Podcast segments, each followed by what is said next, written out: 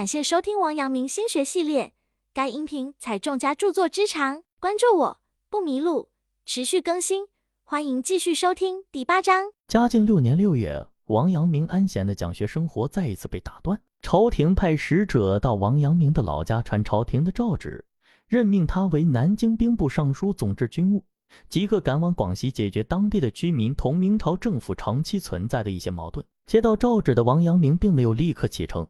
而是上书朝廷，以身体不适恐不能胜任为由，请求皇上收回成命。病痛之身是实话，再加上当时的王阳明刚刚得子，讲学的事业也达到鼎盛时期，正是享受天伦之乐时，所以他不再想像从前那样为皇帝冲锋陷阵，过整日忙碌奔命的生活。广西的矛盾迟迟未得到解决，王阳明可以说是最佳的人选，所以朝廷并没有同意他的请求，而是紧接着下了第二道诏旨。为了怕起冲突，朝廷还让原两广巡抚姚振提前退休，任王阳明为南京兵部尚书兼督察院左都御史，提督两广、湖广、江西四省军务。随后又让他任两广巡抚。王阳明见朝廷并没有理会他的请求，甚至还为了他弄出了这么大的动静。因为在当时的明朝，钦差大臣做到他这种份上，地位和权力都应该算是最大的了。所以也就不好再推辞，决定再一次披上戎装。家中最不舍的当然是刚刚出生的小儿。王阳明安排好家中一切事以后，准备次日踏上前往两广的道路。因为他讲学的学院没有什么好让他担忧的。当时前来听王阳明讲学的弟子非常多，积山书院都已经满足不了前来听讲学的人。到了嘉靖四年十月的时候，王阳明的弟子们建立了阳明书院，选址绍兴城西门内。除此之外，每月还定期在余姚的龙泉寺聚会讲学。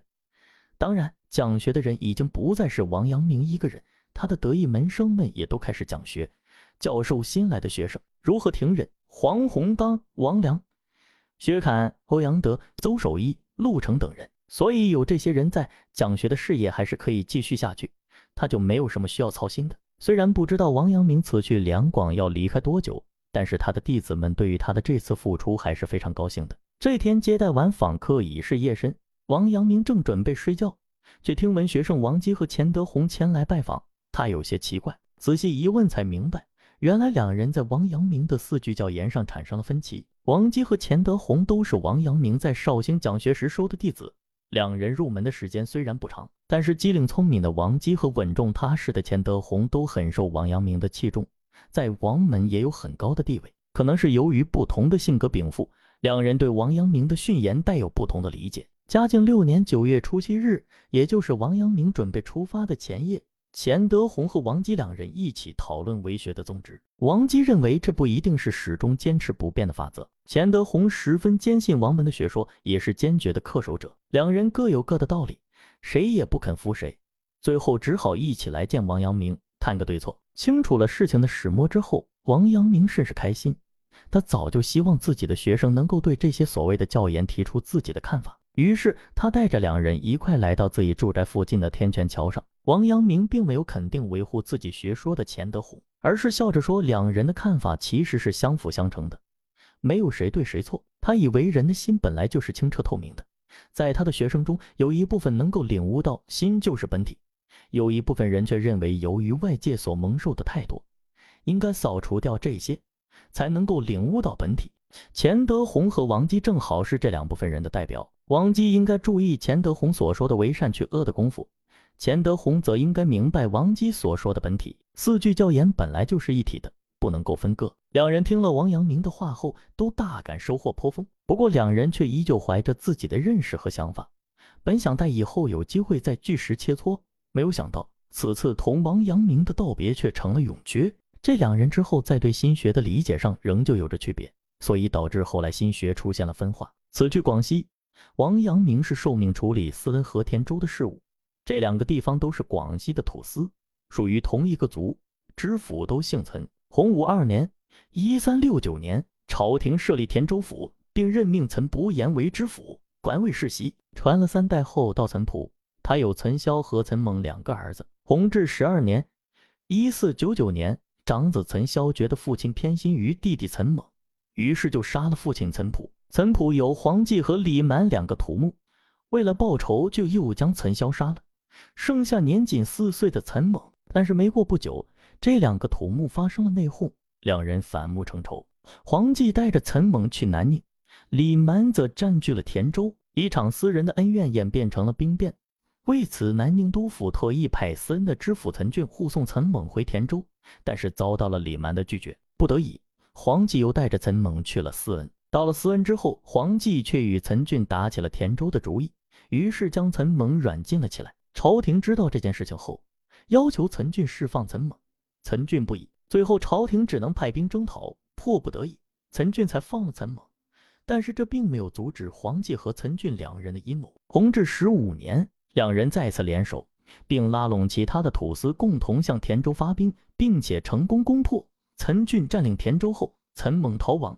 弘治十八年，朝廷向岑俊发兵，岑俊被杀。鉴于土司制度带来的矛盾，朝廷决定撤销司恩世袭的土司建制，改为官制，也就是所谓的改土归流。同时，田州也被司恩监管。岑猛则被安排到福建平海为千户任职。朝廷的这个做法是为了减轻自身的麻烦，但是岑猛对此却有所不满。世袭土司的制度取消了不说，自己的职位还降低了。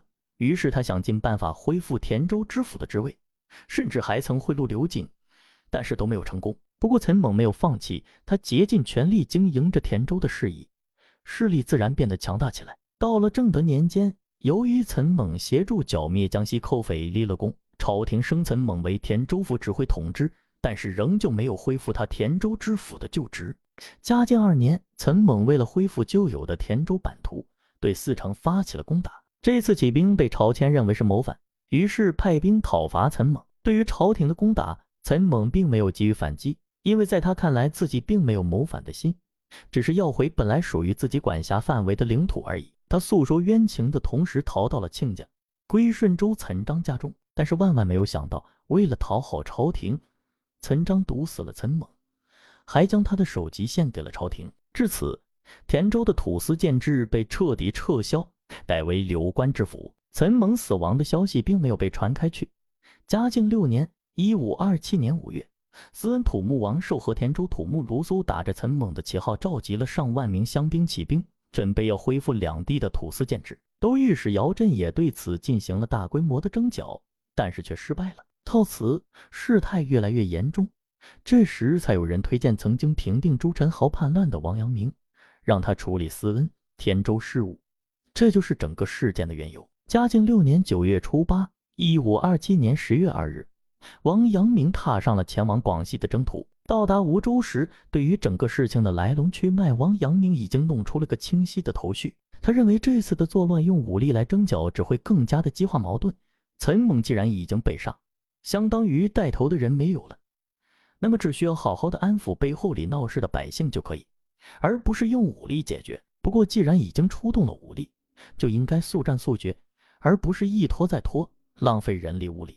所以王阳明在这年十二月上书朝廷，建议以府代剿，土司和流官制度并用。本节结束，感谢收听王阳明心学系列。该音频采众家著作之长，关注我不迷路。持续更新，欢迎继续收听第八章。